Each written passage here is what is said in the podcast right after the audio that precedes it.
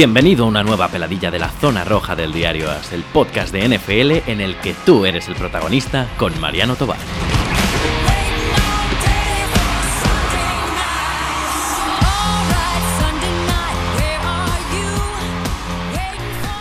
Muy buenas a todos, aquí estamos en una nueva peladilla del podcast Zona Roja, el podcast de fútbol americano del diario AS. Yo soy Mariano Tobar y hoy conmigo tengo unos valientes. Os presento a Hugo Manero. Eh, ¿Qué tal Hugo? ¿Cómo estás? Hola, muy buenas Mariano. Pues nada, encantado de estar aquí contigo. Fernando Bryan, creo que tu, tu apellido es Bryan o, o Brian o cómo es. No, no, pero bueno, es como me conoce todo el mundo, por Fernando o por Brian, y, y encantado de, de estar aquí con vosotros. Eh, básicamente soy el de yarda yarda también, lo cual me puedes llamar como quieras, me puedes llamar hasta cariño. y Ángel Estevez, ¿qué tal Ángel? Muy buenas, Mariano. ¿Qué tal, chicos? Hola, ¿qué tal Ángel? Grande. Oye, antes de entrar a, a esta peladilla, os digo que son unos valientes porque son de los Dolphins. Y yo creo que en este mundo, para ser de los, de los Dolphins, solo son gente valiente o gente muy resignada. Pero cuando alguien llama y me, o me manda un correo y me dice, oye, quiero hablar con vosotros de los. Digo, quiero, queremos hablar contigo de los Miami Dolphins porque creemos que tienen mucho mejor equipo de lo que estáis diciendo todos. Entonces, definitivamente, son unos valientes. Y tienen con, por delante una hora eh, aproximadamente conmigo para convencernos a todos de que Miami no va a tener el número 1, 2, 3 o como mucho 4 del draft del año que viene. Pero antes de entrar en, esta, eh, en este debate, que yo creo que va a ser apasionante, os recuerdo lo mismo, lo de siempre. Eh, estas peladillas, mmm, yo normalmente, o vamos, creo que solo he llamado a Miche López de Toro porque es amigo, porque le conozco y porque sé que le encantaba entrar, pero no es tan pensado. No, yo lo que he hecho ha sido abrir la puerta de estas peladillas a todo el mundo, aficionados, podcast, programas, al que quiera, para que me escriba un correo a nfl.diarios.es, me proponga el tema y diga, queremos hablar de los Dolphins y te vamos a convencer de que van a entrar en playoffs, por ejemplo. Y entonces eh, yo digo, oh, este programa va a ser la bomba. Y entonces os invito, eh, concertamos fecha y grabamos. Yo estoy encantado, yo creo que están creando unos programas, bueno, espero que os gusten y os recuerdo también lo mismo, yo, estamos grabando casi uno al día y hay gente que me dice, oh, es que este ritmo no lo aguanto, esto es demasiado. La idea de las peladillas es que sean más cortas y por eso se llamó peladillas, pero no podemos hacer una previa de un equipo en 20 minutos. Los programas Hombre, que han sido más cortos, pues los hemos hecho. Pero vamos a hacer una cosa seria. El verano, el verano es muy largo y el, luego las tardes en la playa o en la piscina hay que ocuparlas con algo y, y tener, tener esos audios ahí para ir sabiendo a lo largo del verano tampoco está mal, que tú también te mereces vacaciones, digo yo. ¿eh? Bueno, eh, no sé lo que dirán en más. Pero... Fernando, has dicho exactamente, bueno, bastante mejor de lo que iba a decirlo yo, lo mismo. O sea, que estos eh, podcasts están pensados para eso, para que os den vidilla durante el paso del desierto y el verano y la playa y la piscina y, y la siesta, porque además en algunos casos ayudará, aunque yo creo que no mucho, pero bueno. Bueno, señores, que llevo aquí dos minutos y medio diciendo tonterías y yo lo que en realidad quiero saber es si Adam Gaze se ha ido porque quería irse, se ha ido porque le han echado, ha sido una mezcla, estaban hasta las narices de él, estaba él hasta las narices, en el vestuario le querían linchar, él quería lincharlos a todos, o por qué se ha ido Adam Gaze. Bueno, Adam Gaze, eh, llegamos a hablarlo en, en, el programa nuestro, en Mundo Dolphins, eh, llegó a jugarse un órgano. Perdóname, perdona, Fernando, que no he, no he dicho lo más importante. ¿No? Es, ellos tres, creo que con más gente, ¿verdad? Grabáis todas ¿No? las semanas, o oh, sois vosotros tres solos. Grabáis un podcast que se llama Mundo Dolphins, lo podéis oír pues, en prácticamente en todos los servicios que hay de descarga de podcast y en Spanish Bowl. Y si queréis seguirles, en arroba Dolphins Mundo podéis seguir tanto a Hugo como a Fernando como, como a Ángel. Perdona que te haya cortado, Fernando, dale la línea. Bueno, el problema fundamental nace eh, a final de la temporada pasada con, con Adam Gaze, eh, cuando le, tira un, un realmente a Ross, cuando decide él por su cuenta que quiere hacer un equipo ganador y que quiere seguir por la línea del año pasado, que quiere mantener a Tannehill sí o sí como, como su quarterback titular, que bueno, todos sabemos que Tannehill es el rey del, del 5,5, ¿eh? de 50 victorias, 50 derrotas. El tío es un fenómeno por el 50%. Eh, igual que Gates, pero bueno, soy ya lo, lo verán los, de los Jets. Y, y un, hubo un momento, un movimiento en el que, en el que, el es ahora, mismo el, General Mayer, eh, aconsejado por Don Marino, y que ya llevaba tiempo hablando con Ross, le, eh, le dijo Grier a, Ross, mira, hay que echar a Tannenbaum, hay que echar a, a Adam Gates, y hay que, entre comillas, demoler el edificio. Luego se ha demostrado que el edificio realmente no está tan, tan en ruinas como estaba. Y, decidieron cortar, o sea, partir peras con, con Adam Gates porque Gates quería lo que está haciendo los Jets, ser el que decide a las contrataciones, a quién se trae, a quién se lleva y sobre todo quería mantener eh, eh, a Tannehill y, y, mantenerse en esa mediocridad. Y el dueño de los Dolphins, que, es un empresario, eh, para que no lo sepa, básicamente es un empresario que quiere ganar dinero, como, como todos, pero que no le da tanto más el fútbol americano como, le paga a otros propietarios del, de, la NFL. Y, entonces le dio carta blanca a, Grier para, hacer lo que, lo que quisiera. Y la primera decisión fue echar a Tannenbaum y a, y a Y a partir de ahí empieza lo que yo creo que es la gran incertidumbre para todos los seguidores de los Dolphins que ahora mismo no sabemos si vamos o si venimos. Lo único que tenemos claro es que el número uno del draft no lo tenemos. bueno, yo, yo creo que Adam Gaze eh, pues está fuera de Miami por un poco por, por, todo, por los malos resultados del año pasado. La temporada acabó de una forma mm, ciertamente desastrosa y luego sí que llegó a perder el, el, favor del vestuario y como gestor de vestuario no estuvo muy acertado. El año pasado se llegó a decir que varios jugadores eh, solicitaron ser tradeados y Adam Gay seguía manejó muy mal el tema de las lesiones de Devante Parker, según tuvo encontronazos con su agente. Eh, hubo un castigo a Resad Jones. Entonces, ya ha sido una constante a lo largo de su carrera en Miami con, con Ayay. También lo tradeó porque tenía problemas con él. No sé, como gestor de, del vestuario, esta última temporada ha habido también allí unos problemas que, unido a los resultados deportivos de esta última temporada, creo que fueron el, la llama que, acabó por, por, echar a Dan de, de Miami. Por lo que estoy escuchando, a los dos, porque Hugo, no, eh, no, perdón, el que no ha hablado ha sido Ángel. Eh, parece que estáis muy de acuerdo, o sea, que la, impresión que tengo, porque yo, tengo una impresión un poco contraria, a mí me da pena, o sea, de verdad mucha, me da mucha pena. Me parece que Adam era, eh, tenía un buen proyecto. A mí sí Tannehill me gusta, a mí Tannehill de verdad me parece un buen, un buen quarterback. Me parece que tiene un problema que es que se lesiona una barbaridad y eso le convierte tal vez en un mal quarterback pero yo veo jugar a, a Tannehill y me parece que es un tipo que lee muy bien el campo, que tiene probablemente no tiene un físico extraordinario ni un brazo maravilloso, pero sí me parece un jugador absolutamente inteligente y además que conste que cuando Tannehill llegó a la franquicia eh, yo me estuve reyendo un par de años, ¿eh? o sea que me, me, ha ido ganando el corazón con el tiempo y me da pena, me da pena de verdad que me parece que este proyecto duró tres años, pero es que el de Pilvin duró tres y medio, el de Sparano duró tres y medio, el de Saban duró dos, el de eh, este duró cuatro y medio. es que hay que para, es que Sula estuvo más tiempo que todos los entrenadores que han estado desde el año 96. Y yo pensé que Gates iba a ser por fin el entrenador de 7, 8 años. Y me da pena que esto se vaya a la porra, pero por lo que os he oído a los dos, tenéis clarísimo que se ha hecho lo que había que hacer. Hombre, realmente voy a ser sincero. Cuando grabamos el programa, creo que Fernando y Hugo estaban en contra, ¿no? Si no recuerdo mal, que echaran a Dan Gates. Eh, la primera porque lo primero que te enfrentas es al vacío, a lo desconocido. Eh, a eso quiere decir, pero yo, por ejemplo, un error. Cambiar. Un error que cometió Adam Gates fue, por ejemplo, mantener a Tannehill lesionado contra Patriots y contra Bengals. Ya al tercer partido tuvo que decir, oye, que está jugando Tannehill lesionado, vamos a cambiarlo. El problema de Tannehill es ese, como bien dices. Estuvo la temporada anterior, esta no, la anterior, sin jugar como bien recordáis, tuvimos que hacer el fichaje de Jake Cutler. Y el año pasado, de repente, en la quinta jornada, hizo una jornada desastrosa y tuvo que decir en la sexta jornada, Tannehill vuelve al banquillo y va a salir los Weiler. Creo que eso a la gente ya le terminó de quemar. El hecho de dar confianza a Tannehill y que siempre nos esté fallando y que Adam Gaze ocultara eso, creo que fue un, un pequeño aliciente ¿no? al tema. Es que la conclusión es que es la, o la pregunta que os hago, que es la, gran duda que yo tengo.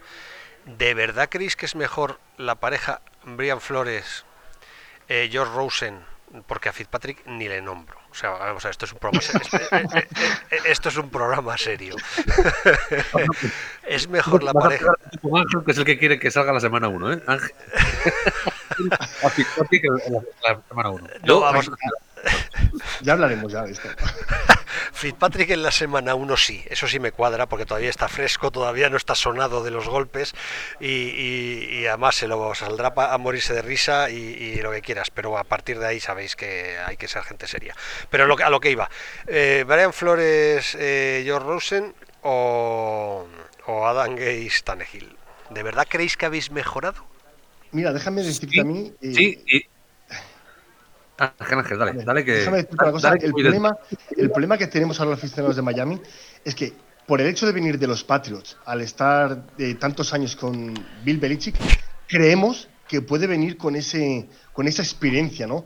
Pero creo que si miramos a Matt Patricia tampoco fue lo que esperaban. Entonces, como bien decía Fer al principio del programa, es una incertidumbre. ¿Qué va a pasar? ¿Va a ser el Brian Flores que conocemos de los Patriots o no va a saber llevarlo? Y es que ahí está el, problema. Pero yo doy mi voto de confianza, ¿eh? Yo, yo, quiero hacerte un apunte, Mariano. Eh, nosotros estamos convencidos que Brian Flores el ataque prácticamente no lo va a llevar y que, se va a encargar de, de, Chosen One va a ser Jim Cadwell. Y para eso se le ha fichado como asistente del entrenador número uno y, entrenador de, quarterbacks. Y creemos que va a ser el que realmente haga el trabajo con, con Rosen y que, no, y, que, y que no lleve. Porque porque no sabemos ni siquiera qué tipo de, equipo, o sea, de equipo no, qué tipo de ataque vamos a tener. Pero yo voy un pasito más allá. Yo te pregunto, Fíjate, que, por ejemplo, el, el staff, o sea, el, supporting cast, los receptores y los, los running backs son prácticamente los mismos del año pasado, quitando a Frank Gore y a Mendola que se han ido. Eh, la línea ofensiva, que es donde más dudas podemos generar, pero tampoco ha cambiado tanto. Y lo único que cambia es el quarterback. Entre Tannehill y Rosen, con Stills, Parker, Wilson, Grant, eh, Drake y Kellen Balach, ¿tú crees que no son capaces ni siquiera ganar seis partidos a lo largo de esta temporada? cambiando, a Tannehill, no, cambiando a Tannehill por Rosen. Yo ahí lo dejo. Yo yo, te, yo te lo digo, pero yo te lo voy a decir. Te, te, va a consolar que el año pasado dije que los Seahawks no iban a ganar más de dos partidos y entraron en playoff. Pero cuando me has dicho que si no, no van a ser capaces de ganar seis partidos con, con Parker, con Steels, no. no, no, chico, no. O sea, yo, eh, em, vamos, ahora os, queda, os quedan 50 eh, minutos menos 48 para convencerme, pero no lo veo, no, no, yo tengo que hacer un acto de fe. A lo que es que me has presentado una cosa que desconocía y que me gustaría que me hablaras de él. La mano derecha de Brian Flores, el que va a llevar el ataque ¿Qué pedigrí tiene? ¿A qué va a aportar? ¿Qué ha hecho hasta ahora eh, que te convence de que ese ataque se va a mover mucho mejor? Hombre, si, si a estas alturas tenemos que presentar a Jim Cadwell como uno de los mejores entrenadores de la NFL, que ha llegado a, ¿cuántas Super Bowls, Ángel? Apuntamos. unas cuantas. que buscarlo, ¿eh? Porque Sí, que ha, sido entrenador de, ha sido entrenador de, de Andrew Luck, de Peyton Manning en los Colts, que, es decir, no, no, no estamos hablando tampoco de un desconocido. O sea, Jim Caldwell yo creo que está fuera de toda duda. También eh, estuvo en los Lions, ¿no? Que llevando a... Mm, la última racha, la última racha está en los Lions, antes estuvo en, en Baltimore, estuvo fue, fue, el coordinador ofensivo de Flaco cuando fue Flaco MVP de la Super Bowl. Sí, sí, sí, no, no, ya están los Colts. Eh, lo que pasa es que, em, lo que te decía, una cosa es el pedigrí, y es verdad, y, lo tiene largo, y, ya está en muchos sitios, pero lo que, yo me refería más bien a cuál es su estilo, qué va a aportar, qué va a hacer, eh, porque claro, decís, no, temporada perdida y lo que va a hacer es centrarse mucho en Rosen, en formar a Rosen, en hacer lo que no supieron hacer con Rosen. Pero yo creo que si me estás hablando de Cadwell de otra manera, ¿crees que va a aportar algo más? ¿Cómo va a jugar el ataque de los Dolphins con Cadwell?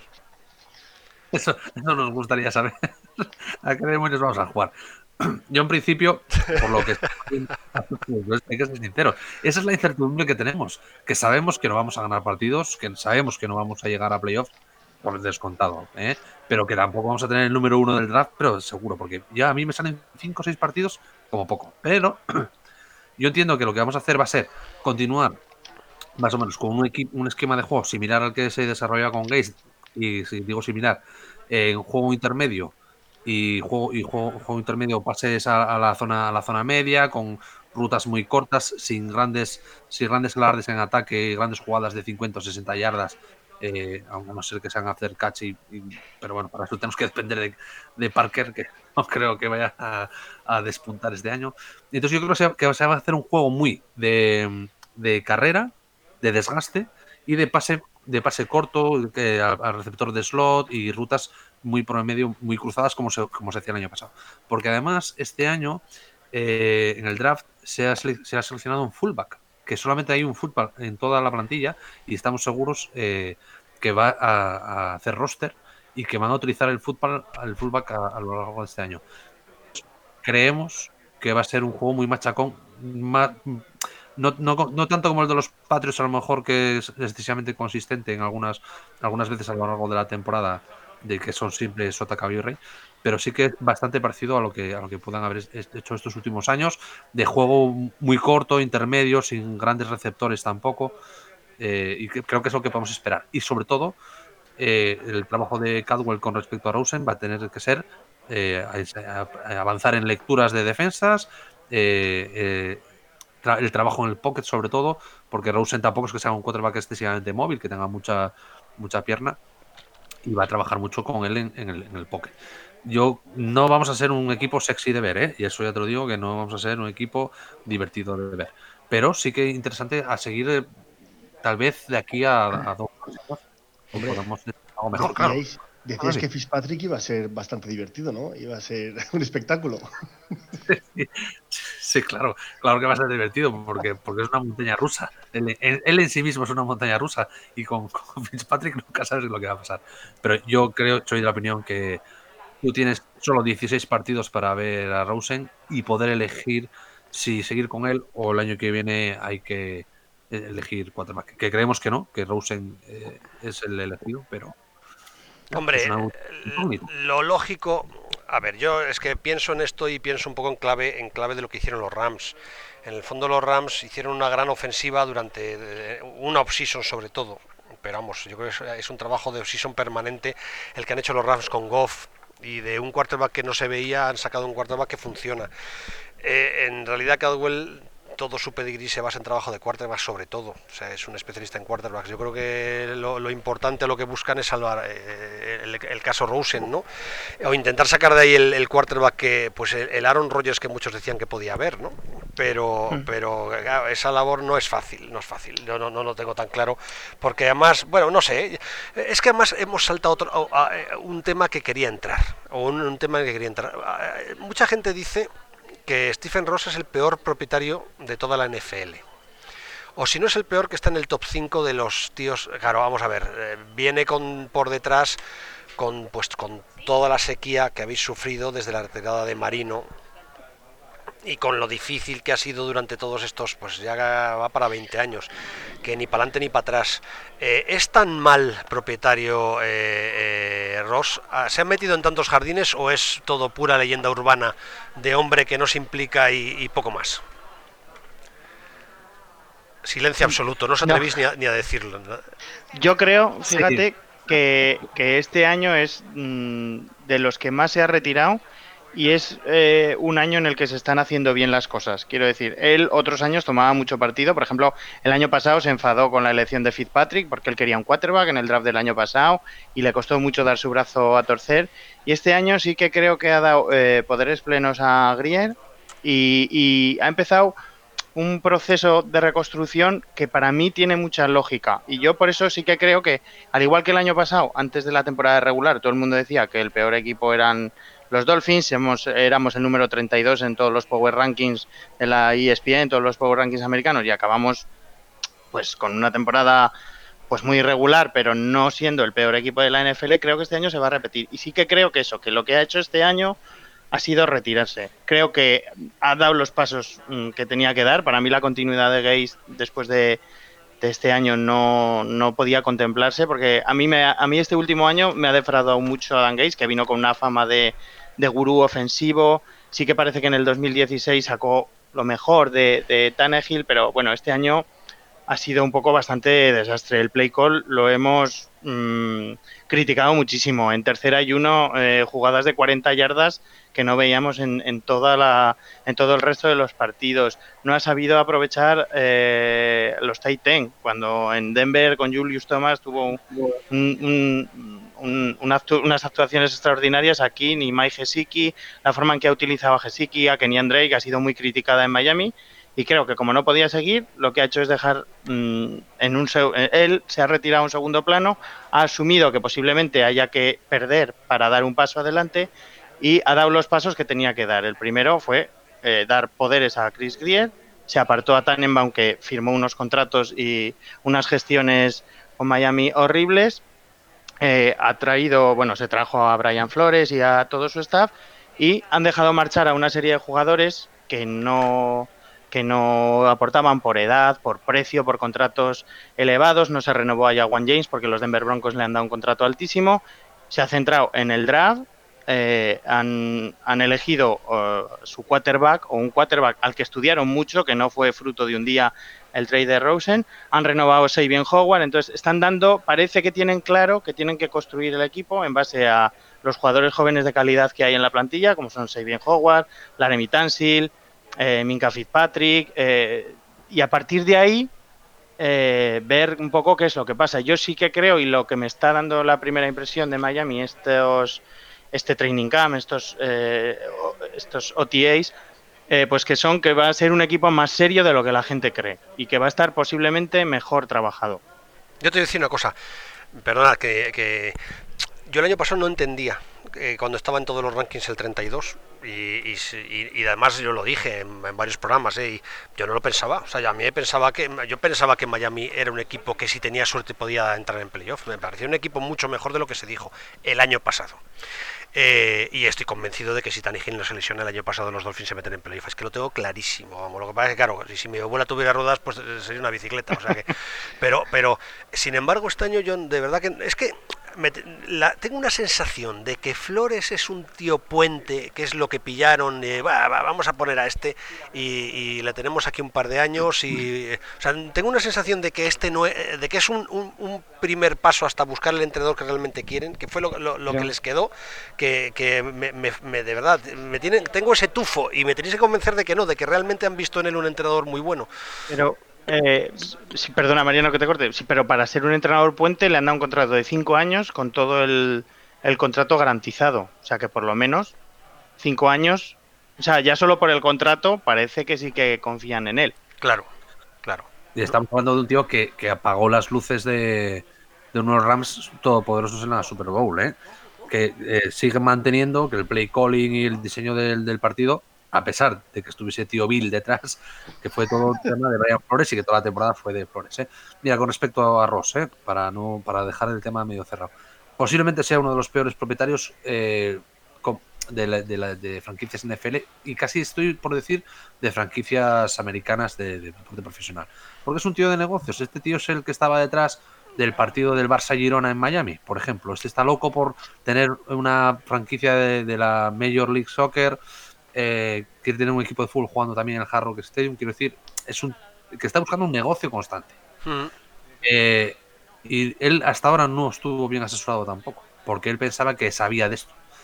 Y, pero no, no sabe. Eh, como eh, por muestra, un botón. en la junta directiva, aparte de estar Sula y de estar Dan Marino, están Fergie, la cantante, las hermanas Williams, Serena y Venus, y el señor Marco Antonio, ¿eh? mi, amigo Marc Anthony, dentro de la junta directiva de Miami. Como tú podrás comprender, eh, no pintan nada, son los que, ponen pasta nada más. Pero no da imagen de un equipo serio ni de un equipo de trabajo de, negocio serio. Sí, podrán ser los reyes de Miami y venderlo, y venderlo todo allí, pero las decisiones las tiene que tomar otra persona porque la gente que está eh, ahí arriba no, no saben dirigir un equipo de fútbol americano. Tú las tienes, Marino también. Fergie, las Williams y Mark Anthony, pues mira, pues no. Pero lo bien que se lo pasan en las reuniones que se celebren, no, yo ahí no me lo perdería. yo al Marcazo ni lo conozco y por cosas mías propias y te aseguro que no es tan divertido como a imaginarte. Pero bueno, es harina de otro costal. ¿eh? Y con respecto a Brian Flores, no, yo no creo como lo mismo que Hugo, que sea un entrenador puente. Creo que es un tío que, que va a estar aquí los cinco años, como poco, y que posiblemente esté más. Eh, viene a, a inculcar otro, otra filosofía de trabajo. Era uno de los vídeos que teníamos también, porque claro, Miami al final es una franquicia divertida, del sur, eh, sol, fiesta, eh, por- por- sobre todo para los jugadores. eh, y, y que bueno, que siempre más o menos históricamente ha ganado partidos. Históricamente eh, casi siempre estuvo, estuvo arriba. Si es verdad que llevamos un tiempo que estamos el 50 por- al 50% en todo y que no acabamos de salir de esa mediocridad. Y entonces hay que dar un paso atrás y como, eh, como dice él, que puso un enorme cartel en uno de los muros, TNT, Take No Talent, esto que has hecho no, te, no, no es cuestión de talento, eh, está obligando a los jugadores a, a 30 grados con el 90% de humedad a cuando cometen un fallo en defensa, cuando hacen una falta en ataque o un error que no es exclusivo de talento, o sea, un error que tú puedes controlar, como por ejemplo salir al silbido, de, de hacer un spring al, Eh. al toque del silbato, ir a- corriendo hasta el muro, tocar el muro y dar la vuelta. Porque eso que has hecho no te lleva ningún talento a hacerlo, es una cuestión de concentración y de trabajo. Y eso Sí. es un tío que viene a cambiar la filosofía de la franquicia. Sí, no, está bien. El tiro este que has pegado, Fernando, eh, es que es, eh, yo creo que es una de las claves. Miami, por algún motivo, además lo, lo pienso, de verdad que lo pienso siempre, creo que durante estos 20 años ha tenido en muchos momentos muy buenas plantillas y casi siempre muy malos quarterbacks. Mira, ayer en el programa de... En el, en el programa que hicimos con los sale- salió Lucas, ¿eh? que además hablaba del caso Lucas, que fue un caso curioso, un jugador que cuando no era el titular y era el suplente y aparecía en aquellas jugadas de, de, de tercera yuna o en, en la red zone, en- era un jugador que yo creo que era muy querido en- en- dentro de la franquicia y por los aficionados. En cuanto jugó de titular, no sé si duró cuatro partidos y, y- y le mandaron a la porra, pero envuelto en... Habéis sufrido toda la vida una falta tremenda de quarterbacks y un... Tan ha sido el último disgusto, y, pero vamos, desde Marino no levantéis cabeza, pero es que siempre habéis tenido plantillas, yo creo que eh, infravaloradas y que han jugado muy, muy, muy por debajo de sus posibilidades. No sé si es lo que tú dices, el, el calor de Florida, eh, si es el propietario que no ha sabido inculcar un tal, y a lo mejor el secreto es lo que tú estás diciendo, que han traído un entrenador que por fin lo va a conseguir. Lo que pasa es que eso pensaban en Houston cuando llevaron a O'Brien y todavía estamos esperando, ¿no? Hombre, esperemos que salga un poco mejor que O'Brien. Le, han, le han echado al, al general manager por no echarla él, porque no sé por qué no lo acaban de echar de Texas. No lo sé. Ellos están en el resultado. Que por cierto, han tocado a, a Reggie McKenzie, que está dentro de del staff de, de Miami como personal de jugadores, el que fue general manager de los de los Riders. Lo han, le han llamado ¿eh? Esta- estos días para, para entrevistarlo para los Texans. Pero bueno, no sabemos. Creemos que se va a quedar en Miami. ¿eh? Porque- Eh, y luego Real- y luego hacéis cosas que a mí me parecen. Yo hubo un momento que de verdad el tridente Parker Stills Landry me parecía el mejor tridente de receptores menos valorado de la NFL. Me parecía un lujo para cualquier equipo. Tienes a Parker, tienes a Stills, tienes a Landry y en un momento dado al que dejas marchar es a Landry. Yo no, no, no parece ese movimiento el ejemplo claro de las decisiones que ha ido tomando la franquicia en estos años o aquello estuvo bien hecho.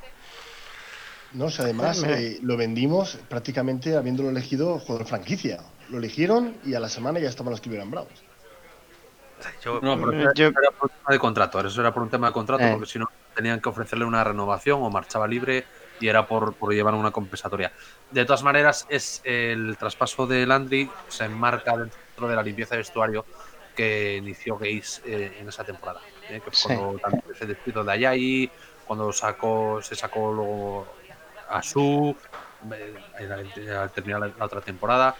Y se enmarcaba dentro de la limpieza de vestuario que quería hacer, porque el Gaze quería jugadores muy dóciles que trabajasen para el equipo, pero él, eh, el problema de Gaze es que no es ese líder al que seguir.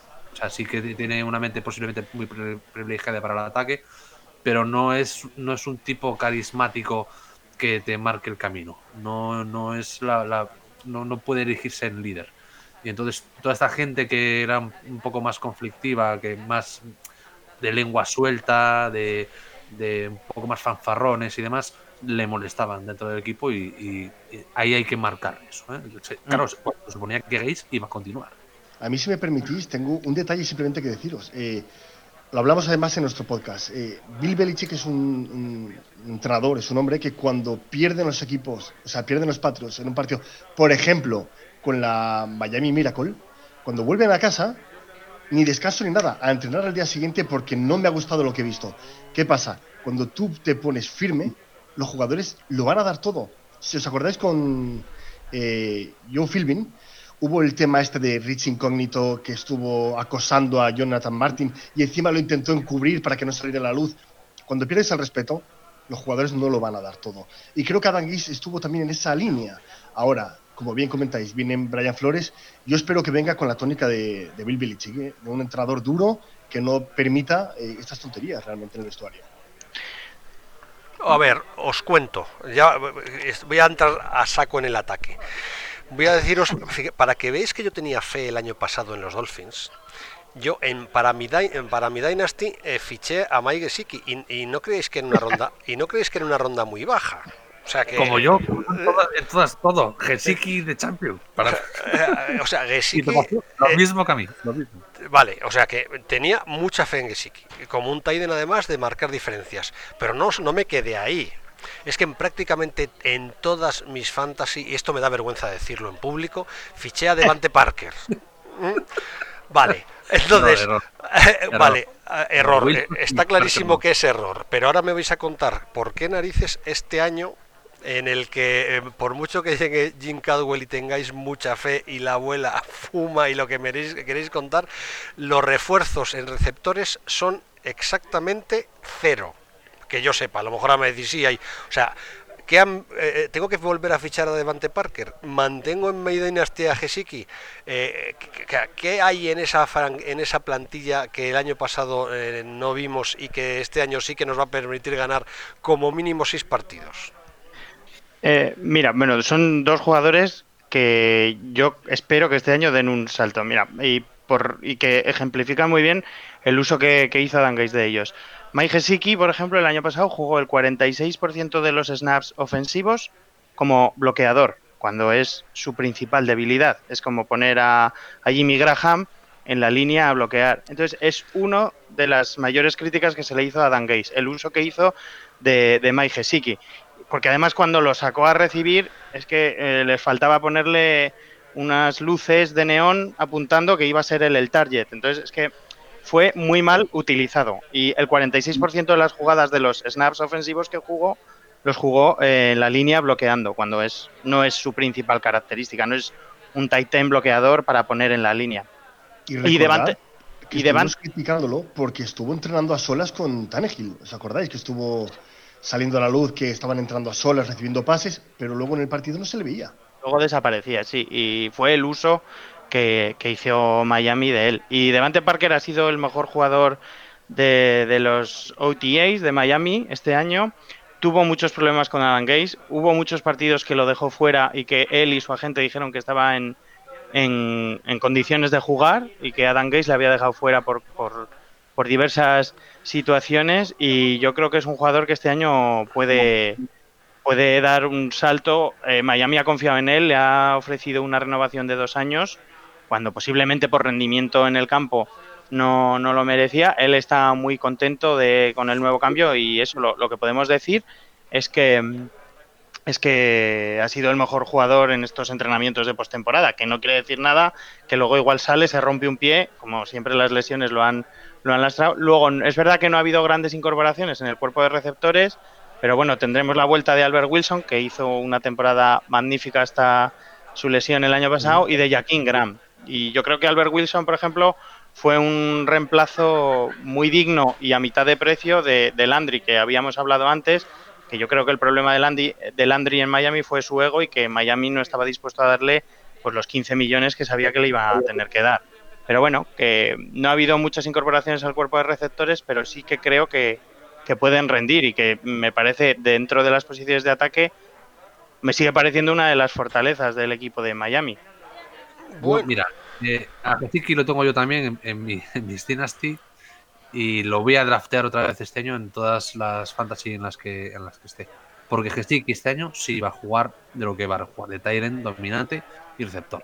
Gesicki ah, seguramente no como, como, no como tu baza principal, ¿eh? Eso a lo mejor si tienes, si tienes en tu mano fichar a otro, pero la Dynasty manténlo. Con respecto a Parker, ni te molestes en mirar.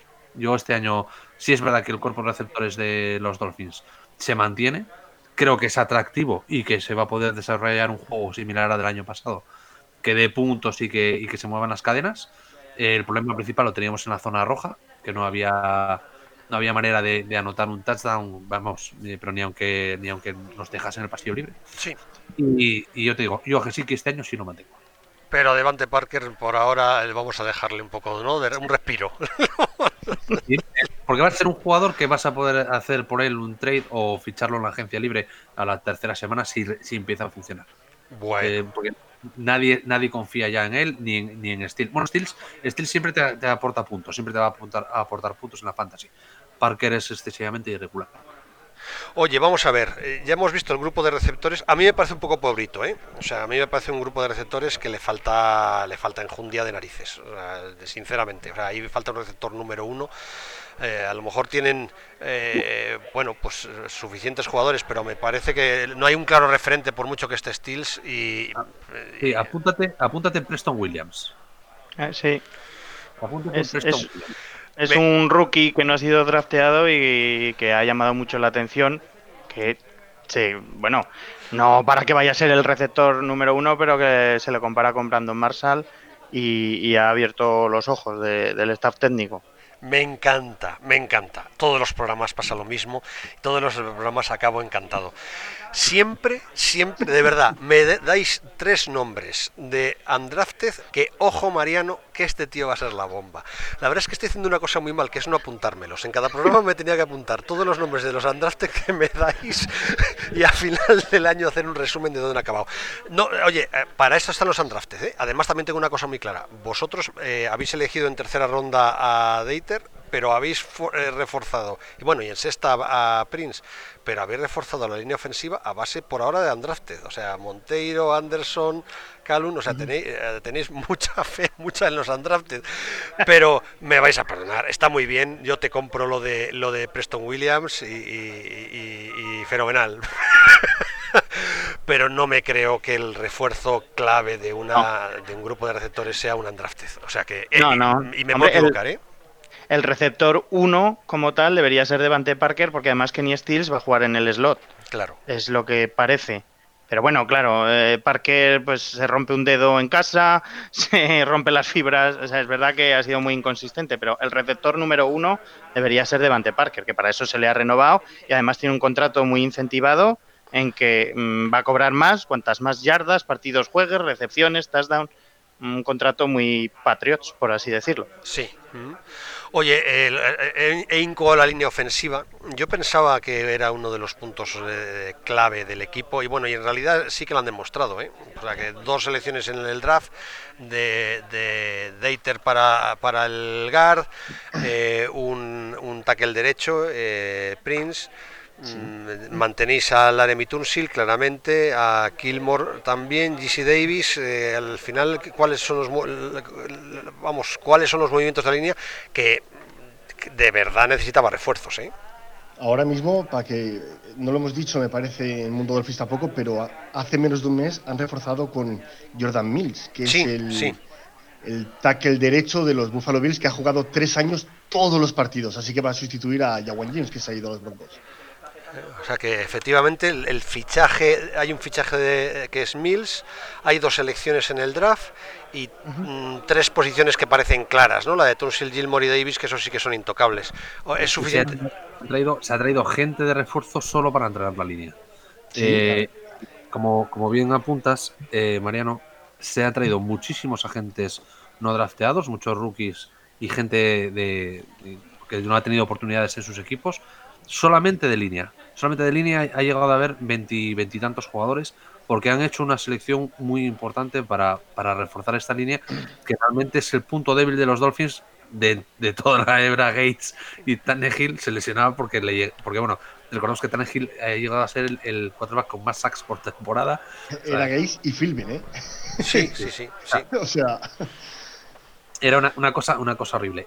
Eh, no, no, posiblemente no estemos en las mejores condiciones, sobre, sobre todo por el lado derecho, que es donde más dudas puede haber. El lado izquierdo está bien cubierto con Tansil eh, y yo creo que, que va, a estar, va a estar bastante con Dieter, va a estar la cosa bastante ahí, porque Dieter va a jugar en los dos lados eh, y lo vamos a tener en el right tackle. sobre todo porque hoy en día ya no hay tanta diferencia entre el la zona derecha o la zona izquierda de, de la línea porque el pass rush te viene por cualquier lado, te viene hasta, por dentro y creemos que va a ser eh, uno de los, de los caballos de batalla de los Dolphins esta temporada. No, y sinceramente, yo creo que no se va a mejorar tanto como para evitar lesiones. Hay que tener en cuenta que Miami se benefició de, del cierre de la Alliance American Football, que se trajo varias líneas, porque quiero recordar que contra los Bengals, cuando Tansil se lesionó, Sam Young fue un desastre y permitió sacks a punta pala. Entonces, está bien traer líneas para ver cuál es el mejor backup y tenerlo ahí, un seguro por lo menos. Si te falta, si te falla Talsil, tener un, a un segundo que pueda por lo menos estar ahí en el campo dándolo todo y no lo que hizo Sam Young, que fue penoso. Os digo una cosa, ¿eh? ¿eh? me puedo equivocar, pero la sensación que tengo de Rosen del año pasado es que en cuanto le sueltan dos golpes eh, se le pone cara cruzada y dice yo me quiero ir de aquí. O sea, es un poco Curro Romero, ¿eh? O sea, como, como la línea ofensiva siga con los problemas del año pasado, eh, no sacáis petróleo de Rosen ni a tiros. No es el tipo ideal. O sea, si fuera un Lamar Jackson os diría, bueno, pues oye, pues, pues él pone lo que falta. Pero Rosen es a mí que me entren, ¿eh? No tengo yo muy claro esto. Sí, no, es un quarterback que hay que darle una línea que le dé tiempo y que le proteja. Eso lo hemos hablado ya en nuestro podcast. Y sí, yo coincido con Fer que la parte derecha es la que genera más dudas, porque el Aremi Tansil el año pasado estuvo a un nivel espectacular. Deiter, el rookie, mm, pues en principio debería ser titular en la semana 1 y parece un jugador muy sólido y la parte derecha con la pérdida de Jawan James, a ver Jordan Mills, a ver el rookie y, con Davis parece más vulnerable. Y, y Rosen, Rosen, puede sufrir porque coincide un poco con, con, tu opinión, de que con un par de golpes o así, pues se viene abajo, le entran más dudas, tiende a lanzar más rápido, más intercepciones. Yo cada cosa que hablemos, eh, cada cosa que hablamos, tengo en la cabeza las seis victorias que me ha dicho Fer, ¿eh? O sea que hay... esto es como la película esta de Tarantino, polla vaso, polla vaso, ¿eh? ya, me he quedado con los seis, los seis victorias para, el resto del año. Mira, mira, en la jornada número dos contra los Patriots, en Miami, esa es victoria para nosotros. Esa es victoria, sí. A los Patriots en casa se les gana. Pero eso es que, eso es que, es que ganáis. O sea, de hecho, es que eh, los Petrios en Miami, yo no sé qué les pasa, y más en, en septiembre. Más en septiembre, eso te iba a decir, que si los coges en diciembre, pero en septiembre Sí, sí, yo pienso lo mismo, ¿eh? que se os dan bastante bien. Y cuando no hay manera, al final siempre conseguís que se ponga a jugar en la defensa Gronkowski y, o sea que... En septiembre o en diciembre, ¿eh? que este año les ganamos a cuatro jornadas del final. Sí, sí, sí, sí, sí, es verdad. oye, te voy a decir una cosa, para unos ganar la Super Bowl es jugarla en febrero y para otros ganar la Super Bowl es meterles estos en diciembre. O sea que cada uno, a cada uno lo suyo. Probablemente la mayor alegría de vuestros últimos años fue, fue ese, ese retorno, esa jugada. El, el Miami mira por eso, o sea que, y mira, que os quiten lo bailado. O sea, tenéis un recuerdo que ya le gustaría a probablemente 25 26 franquicias del año, del año pasado tener tan bueno del, de la temporada 2018 que no vais a olvidar, que no vais a olvidar nunca, ¿eh? lo, pienso. Pero bueno, es, es bastante triste para una franquicia como Miami que ha sido importante que el, que el mejor recuerdo de sus últimos años sea una victoria frente a los Patriots, simplemente. Ahora mismo para casi cualquiera una victoria frente a los Patriots es un recuerdo de hacer placa conmemorativa. Oye, vamos a los al backfield. Eh, la apuesta me parece muy clara por Kenan Drake. No, aparentemente hizo, además hizo una muy buena temporada el año pasado. Es que jugó muy bien. O sea que eh, y, detrás no sé si hay mucho. Eh, Varas no sé muy bien. Ha elegido en séptima ronda a otro jugador. Para mí un séptima ronda es casi un undrafted. O sea que y bueno y lo que habéis dicho una intención muy clara con la elección en el draft de Cox. O sea que pero sí que tampoco volvemos a lo de siempre. Tampoco parece que sea un backfield como para tirar cohetes. Es un backfield apañadito, ¿no? Hombre, es que la pérdida... Sí.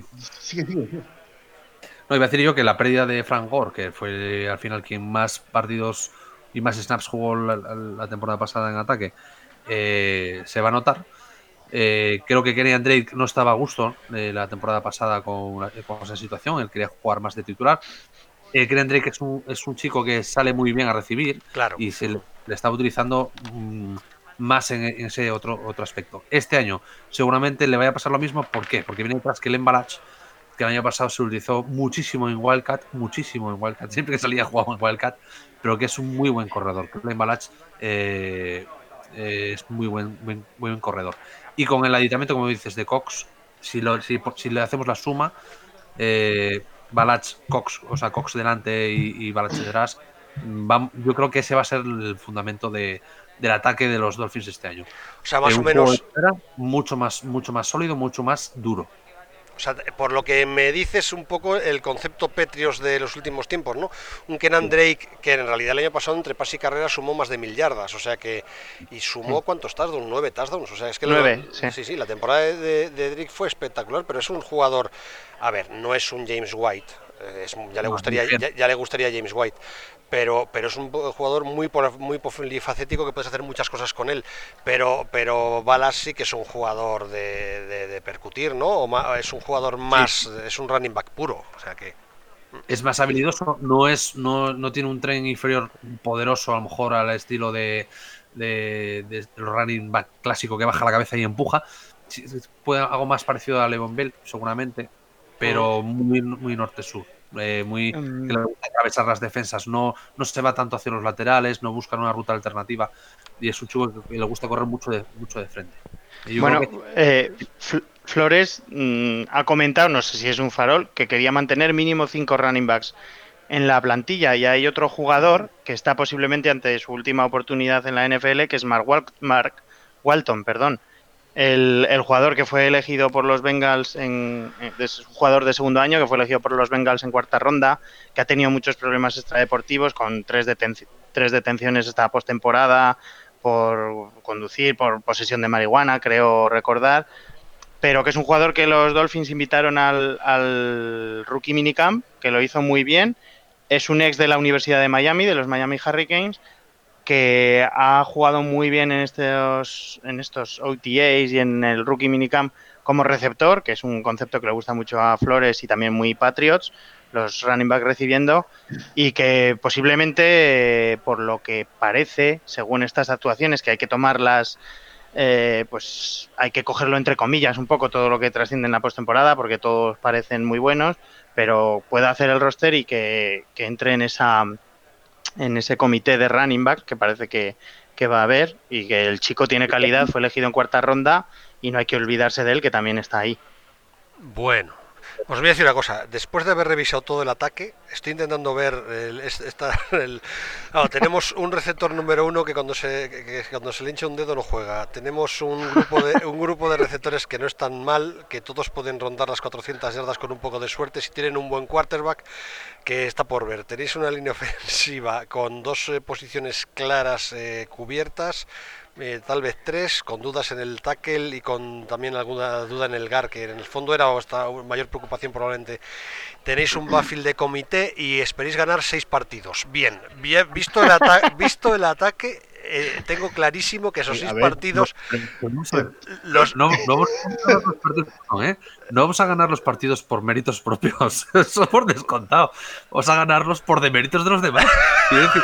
No, vamos a ver, lo que te iba a decir es que si tenéis tan claro lo de los seis, eh, algo habéis visto en la defensa. Tiene que estar en la defensa porque en el ataque, oye, llevamos un rato rascando, ¿eh? Y, lo habéis intentado y, a ver, no, no, no me estoy cachondeando, todo lo contrario, ¿eh? No va a ser por la línea de defensa porque está, está, con alfileres. Es decir, si tenemos que depender de, de Harris que, es el mayor boost de primera ronda de los Dolphins de los últimos años, no creo yo que el pass rush, por ejemplo, sea uno de nuestros fuertes. Oye, pero habéis fichado, habéis elegido en primera ronda a Christian Wilkins, que yo no sé la presión que puede meter por dentro, pero debe ser un tackle muy, muy bueno, ¿no?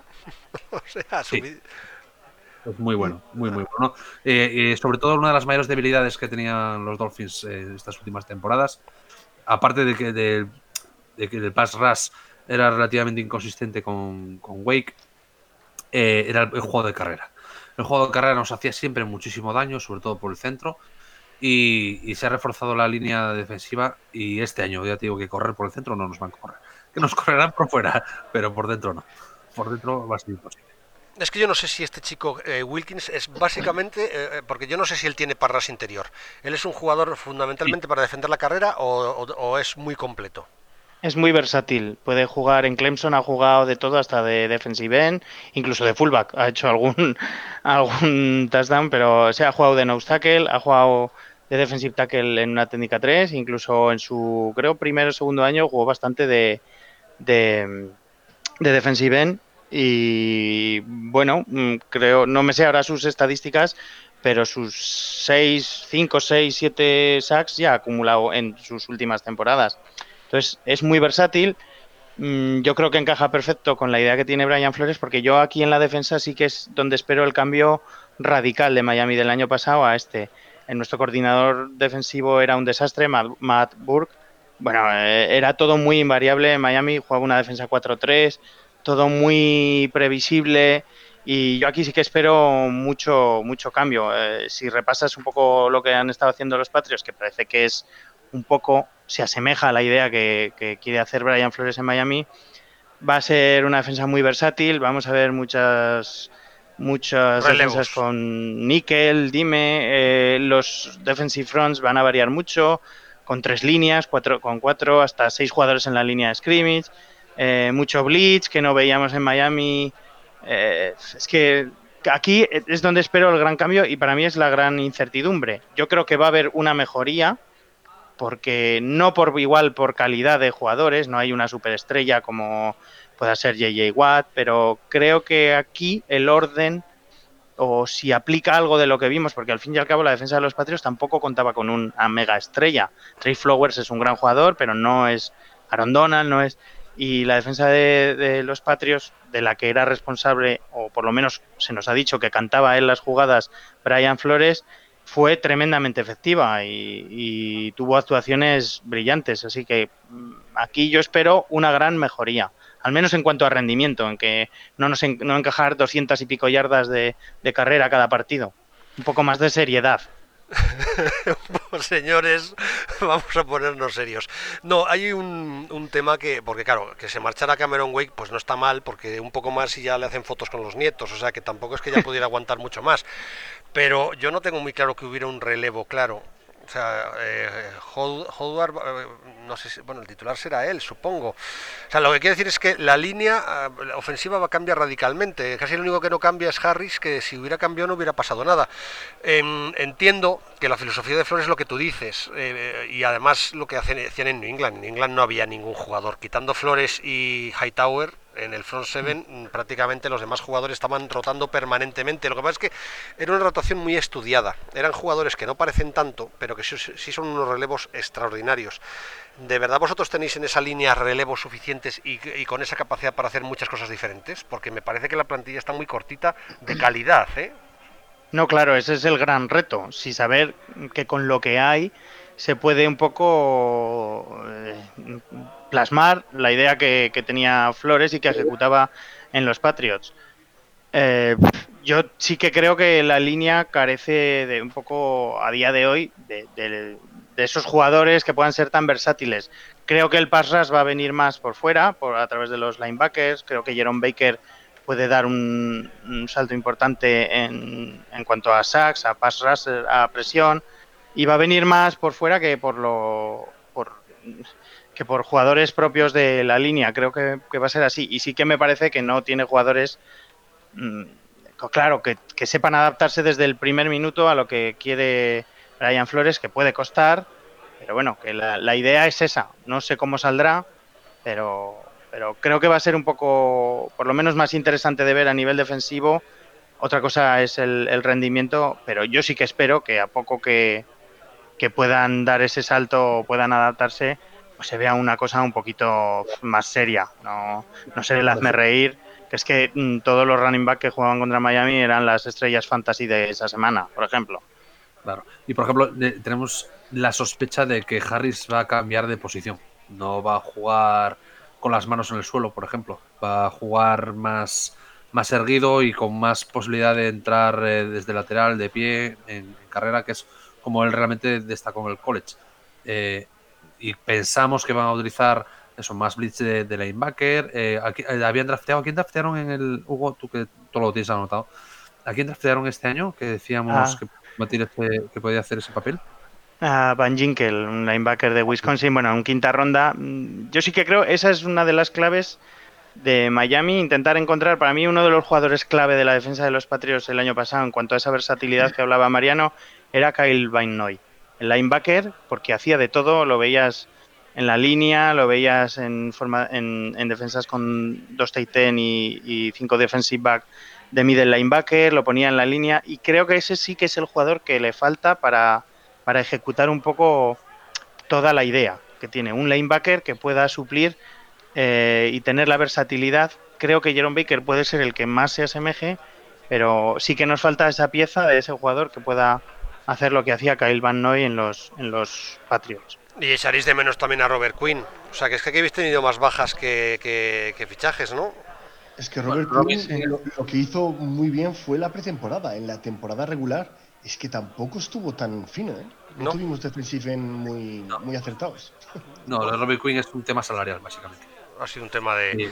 Mm. Sí. A ver, está, Eh. habéis incoado ya cosas de la línea, a ver, la- de- digo, del grupo de linebackers. Ah, La línea, la verdad es que es lo que hablamos, vale, el- la elección de primera ronda, pero todo lo demás, eh, eh, pues eso. O sea, necesita, esto necesita un lavado de cara rápido. O sea, que es que yo creo que, eh, de verdad, eh, creo que Flores tiene Sí, por yo- delante... a, un- a mí lo que más me mosquea es que en todo el draft prácticamente hemos hecho selecciones de línea, o sea, de línea, de jugadores ofensivos y lo que más nos preocupaba, que era la defensa, prácticamente no hemos hecho grandes cambios. Sí, hemos dejado escapar a, como bien decías, a Cameron Wake, a Robert Quinn. Los linebackers de momento siguen siendo los mismos, pero creo que va un poquito enfocado, como decía Fernando. Creo que el problema lo tenía el coordinador defensivo. Realmente si hubiese estado bien entrenado o bien dirigido, igual hubiese sido una defensa un poquito más espectacular, porque realmente durante unos, unos partidos vimos una defensa muy buena. A mí es Y que me parece... Perdona, sigue, sigue, que te he cortado. no, no, no, ya está, está. Ah, que te iba a decir que es que yo sí que tengo la impresión de que lo mejor que tenéis en la defensa es el grupo de linebackers. O sea, a mí me gusta Macmillan y me gusta Baker, me parece que es una buena pareja. Lo de Kiko Alonso, yo ya. Es, es- es un- es- claro, Bienvenido a mi barco, Mariano. pero, Bienvenido. pero el problema de Kiko Alonso, vuelvo a lo de siempre, es que es un tío al que quieren las cámaras. ¿Eh? Entonces, Claro. yo siempre he tenido la sensación de que la gente de Miami odia a Kiko Alonso y los que no eh, vemos habitualmente a Miami nos gusta Kiko Alonso porque cuando ves los highlights de la, de, de la jornada, Kiko Alonso aparece en cuatro jugadas. Lo que pasa es que luego te pones a ver el partido de Kiko Alonso y ves que quitando esas cuatro jugadas, el resto del partido ha estado intentando eh, eh, eh, saber dónde estaba su equipo porque no se entera de la fiesta. Yo tengo esa sensación. Pero. Es el, líder, el líder en tackles del equipo, pero es porque es el tipo que siempre está en el medio. Entonces, ¿qué más te da que, haya parado 16 veces al running back en el- a lo largo del partido si ha sido para, para que te den pa- para dar cinco primeros downs? Si es que es absurdo. Yo, yo por mí, a ombliguitos ya lo hubiese echado del equipo hace dos o tres temporadas. Pero bueno, es lo que hay. Hay que aguantar.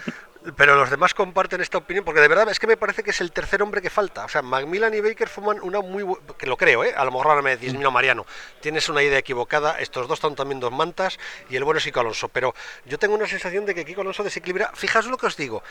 Era la misma sensación que tenía en los Ravens en los últimos años de en las últimas dos tres temporadas de ahí se mira ahora se me dio el nombre bueno es un linebacker más mítico un linebacker eh, de la historia de los Ravens y de la historia del fútbol americano pero mm, ahí ahora no me acuerdo el nombre Ray, Ray Lewis. Ray Luis, perdonadme. Ray Luis los últimos tres o cuatro años yo tenía la sensación de que siempre estaba en las jugadas que salían en los highlights. Y de hecho tenía el, el otro linebacker central en su 3-4, estaba casi siempre cubriendo las zonas que dejaba muertas eh, eh, Lu- Luis eh, yéndose como loco. Y es que en el caso de Kiko Alonso me pasa, me pasa un poco lo mismo, me parece que desequilibra muchísimo esa defensa. Pero los otros dos me parecen buenos. A ver, y, he repetido la, mi- la misma idea cuatro veces. Eh, a, ver qué me dicen Ángel y- y- y Hugo. Creo que están esperando que hable yo, porque es una discusión continua. Vamos a ver, sí que es verdad que Kiko Alonso tiene muchos fallos, eh, hay que decirlo. Realmente, cuando salen a recibir, Kiko Alonso comete muchos errores. Incluso contra Joe Salen, el quarterback de Buffalo Bills, le toreaba, le rompía la cintura. Parecía que estaba ahí absurdamente, ¿no? Realmente, eh, Kiko Alonso. Pero me parece un jugador que es odiado porque la gente tiene que odiar a alguien. Sí que es verdad, vuelvo a repetir, que cometa alguna falta que otra. Sí que es verdad. Algunas que no la deberían haber pitado, ¿vale? Pero es un jugador que ha conseguido fumbles, ha conseguido intercepciones, ha estado ahí líder en placajes. Vale, tiene sus errores, pero lo odian y lo meten en el saco diciendo que es el problema de Miami. Y en mi humilde opinión, no es así. No es tanto como bien dice la gente. Yo, yo comparto opinión totalmente con Mariano. Para mí fue el peor linebacker del equipo. el, Para mí fue todo el año. El peor linebacker del equipo el año pasado es horroroso en cobertura. Vamos, es que es un. Y, y comparto esa misma opinión, que es que sobra. Sí que creo que con unos snaps más reducidos, si igual este año no tiene que jugar el 100% y utilizado en determinadas circunstancias, pueda ser efectivo, pero pero yo creo lo mismo, que Jerome Baker mm, y Macmillan son, están un escalón por encima y que son gente con la que hay que trabajar. Eh, Macmillan empezó un poco dubitativo la temporada porque venía de una rotura de, rodilla en su año rookie, de una rotura de ligamentos de rodilla, pero terminó espectacularmente bien. Y Baker fue el linebacker más versátil, eh, el más atlético, eh, capaz de, de, coger a los Titan en coberturas. bueno, y creo que Kiko afea totalmente ese trío. Mira, te voy, a dar, un ejemplo. ¿Os acordáis ese partido que Kiko Alonso hizo un placaje y por cosas de la vida se fue a la banda del equipo rival? Fue criticado solamente por eso. Y ahora pregunto yo, ¿nadie se dejó las llaves dentro de casa y ha salido? Un error cualquiera lo comete. No lo sé. La, habéis criticado por el hecho de mirar a cámara, no, no lo entiendo. No, no, no, es que lo de Kiko Alonso es, un caso divertido, ¿eh? pero vamos, seguiremos hablando de Kiko Alonso, seguiré enseñando el ombligo, seguiré haciendo placajes de highlights y nos lo seguiremos pasando bomba con él, porque además en esta NFL necesitamos un Kiko Alonso, no sé si en Miami o en otro equipo, pero hay tipos que, En Búfalo estaría estupendo, ¿eh? En Búfalo... Bueno, vámonos a la secundaria. Em, yo no sé si ha habido mucho refuerzo. Eric Rowe se lo ha traído Flores de, New England, suponiendo, me imagino, que, puede sacarle un partido que New England no le sacó. Em, no, yo no creo que sea una mala secundaria, pero volvamos a, lo de siempre. Eh, a ver, está Sabien Howard, hay, hay, jugadores buenos, pero ah, también le falta un poquito de empaque. ¿eh? Em, bueno, Mika Fitzpatrick, eh, la, verdad es que. a ver, hacemos una descripción de la secundaria. Bueno, yo para mí la secundaria es la mejor, la mejor sección que tenemos actualmente en la defensa, sin ninguna duda. O sea, eh, lo el acierto con Mika Fitzpatrick el año pasado en el draft es de quitarse el sombrero. Este tío vale para todo, para todo. Puede jugar de safety, puede jugar de cornerback, puede jugar hasta de apartando a Kiko Alonso. O sea, y, tapando sus cagadas. Era quien tapaba sus cagadas el año pasado en cobertura. Eh, eh, Howard no está fuera de toda duda. Eh, Jones está fuera de toda duda. Eh, McDonald, para ser safety dentro de lo que cabe, está muy bien. Quiero decir, la secundaria yo creo que está muy bien cubierta. Muchas veces se les puede llegar a ver las costuras o, achacarles errores que realmente eran de la línea de linebackers, sobre todo en, el juego de pase.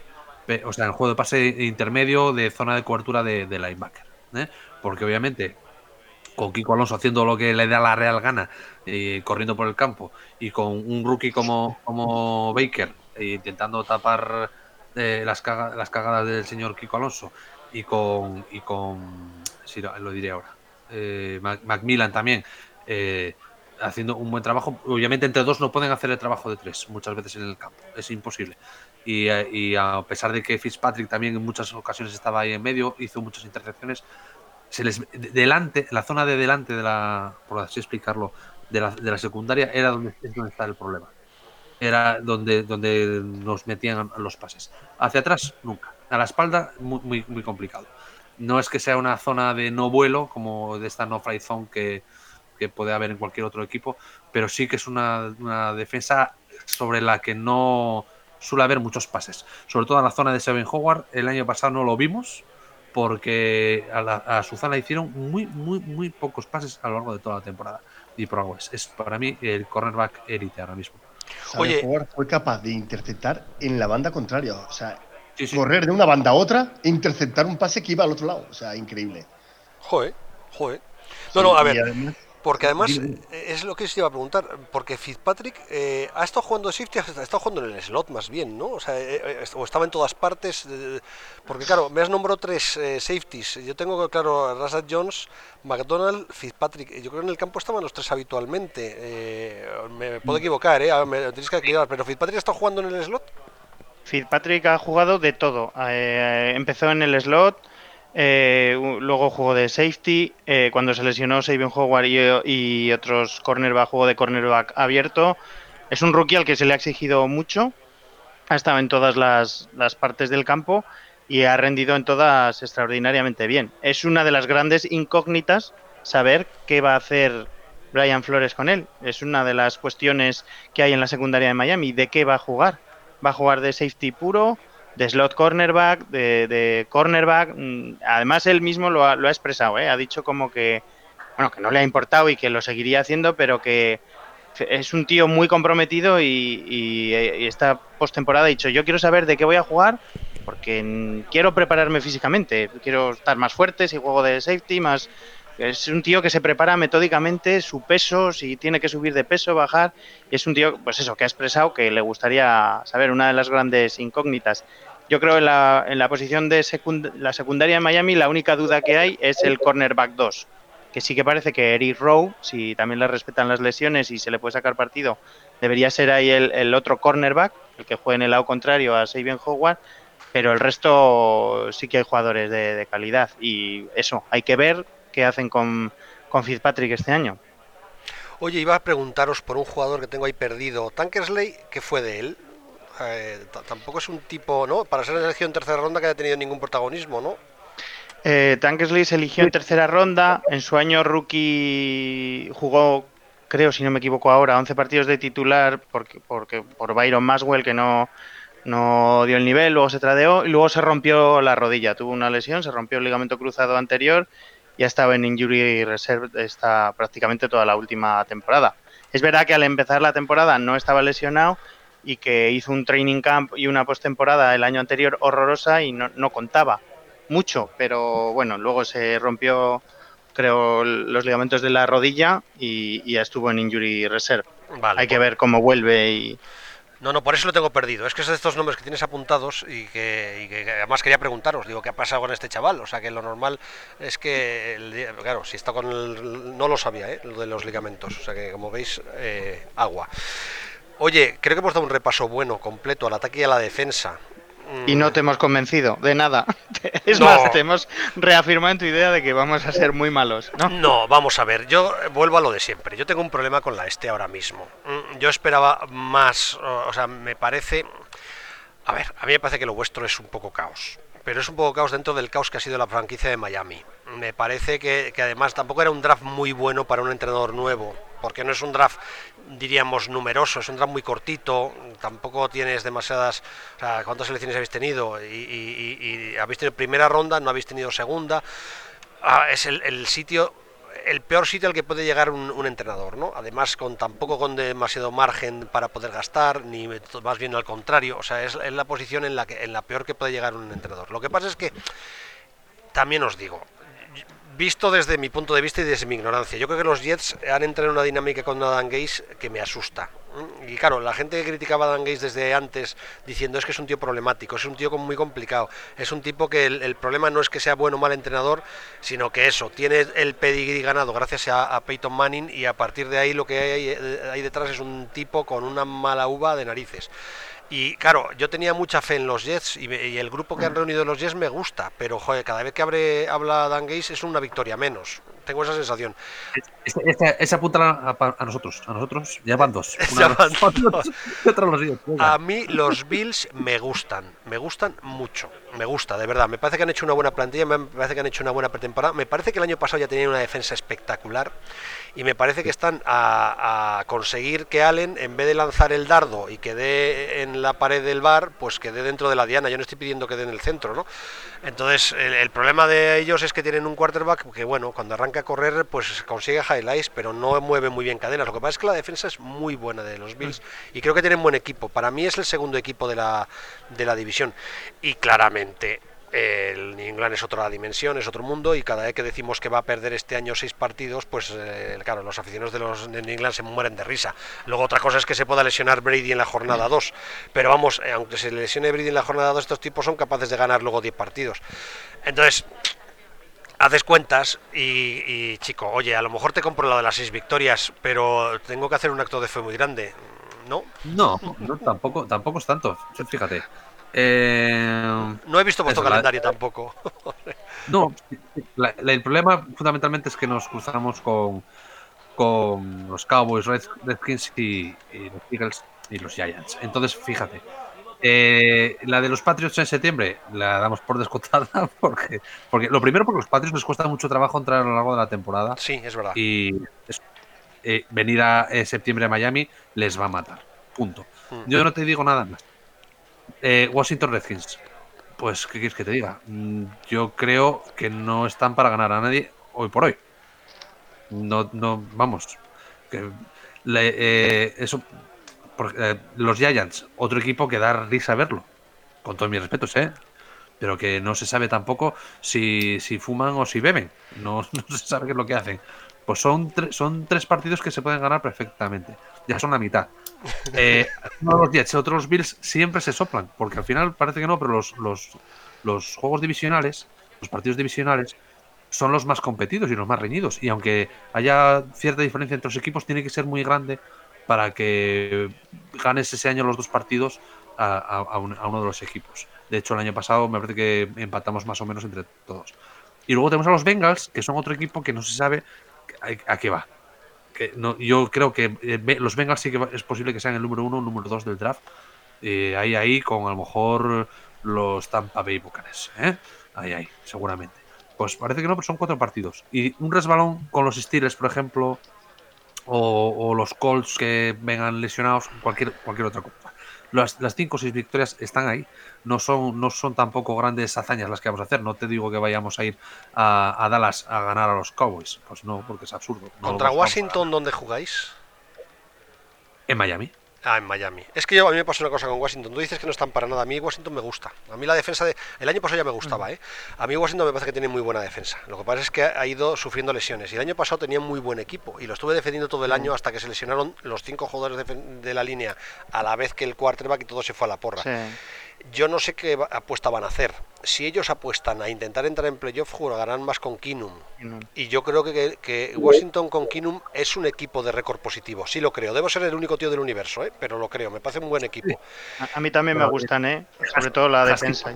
Claro. Sí, yo creo que Eh, jugando. El problema es que si ellos apuestan directamente por darle el, el- el- el juego a Wayne eh, eh, Haskins, eh, creo que ahí sí que es un equipo de récord negativo, muy probablemente, salvo que nos dé una sorpresa brutal. Pero este equipo de Washington, con Kinum dando los pases que hay que dar y sin cometer errores, eh, con Peterson que acaba siempre de tal, con Chris Thompson que el año pasado estuvo lesionado prácticamente todo el año, con la línea eh, recuperada de las lesiones, y de verdad que, que es que infravaloramos a Washington casi siempre. Mira, además tengo ganas de ver si me llama alguien de Washington para hacer una peladilla, porque creo que es un equipo que ya el año pasado, y de hecho el año pasado acuérdate, eh, el principio de temporada nadie contaba con ellos, hasta, hasta media de la temporada ganaban, vale, es verdad, equipos malos, jugando mal, tal, y fue cuando llegó la, la epidemia de lesiones cuando no ganaron un partido más, pero eh, y hasta ese momento eran líderes de división, ¿eh? O sea que, a ver, no estoy diciendo... Me parece, me parece bueno, pero yo sinceramente no veo dónde van, igual que no veo dónde van los Giants, igual que todavía no sé dónde van los Steelers, eh, que, que parece que, que- que tampoco lo tengan la idea muy clara, que mantienen la mayor parte del equipo, pero con todo lo que se ha removido alre- alrededor de ellos más que dentro, eh, pues tampoco sabes por dónde va a salir la, la cuestión. Oye, vamos a ver, eh, que llevamos una hora y cuarto. Fernando, perdona que te estoy cortando, Sí, sí.